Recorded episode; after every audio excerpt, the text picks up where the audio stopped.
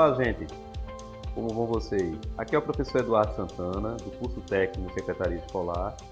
E a gente vai começar falando um pouquinho a respeito do que espera vocês ao longo da disciplina de escrituração escolar. Bem, em nossa primeira unidade, nós vamos discorrer a respeito dos processos de credenciamento institucional e autorização de curso. E aí vocês vão conhecer a respeito do sistema operacional do MEC, como funciona para você solicitar o credenciamento, reconhecimento de curso, toda aquela burocracia, né, toda aquela documentação legalmente instituída para que esse processo possa ser viabilizado. E aí vou ver o passo a passo né, do credenciamento e como se dá a apresentação dessa documentação.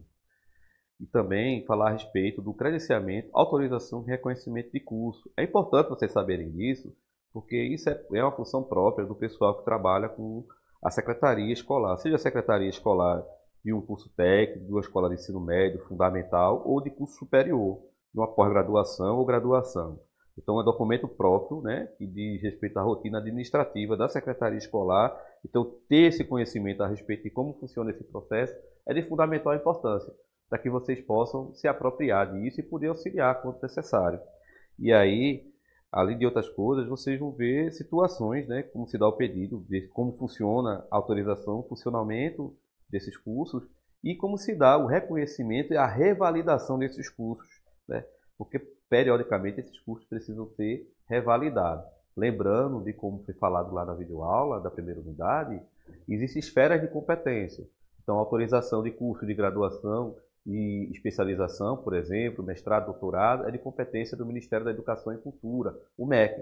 Cursos técnicos, cursos técnicos profissionalizantes, curso de ensino médio, geralmente, é de competência das gerências regionais de educação dos estados. E os cursos de, voltados à educação infantil, Fundamental 1, geralmente é de competência dos municípios. Então, toda uma documentação específica para cada situação dessa que deve ser levada em consideração. Mas é isso. Espero que vocês tenham gostado. Se apropriem, busquem lá na plataforma mais informações. Podem buscar outras informações em relação à videoaula. Inclusive, na própria plataforma do MEC tem várias informações a respeito desse procedimento, passo a passo, de como se dá isso. Ok? É isso, turma. Um abraço. Tchau, tchau.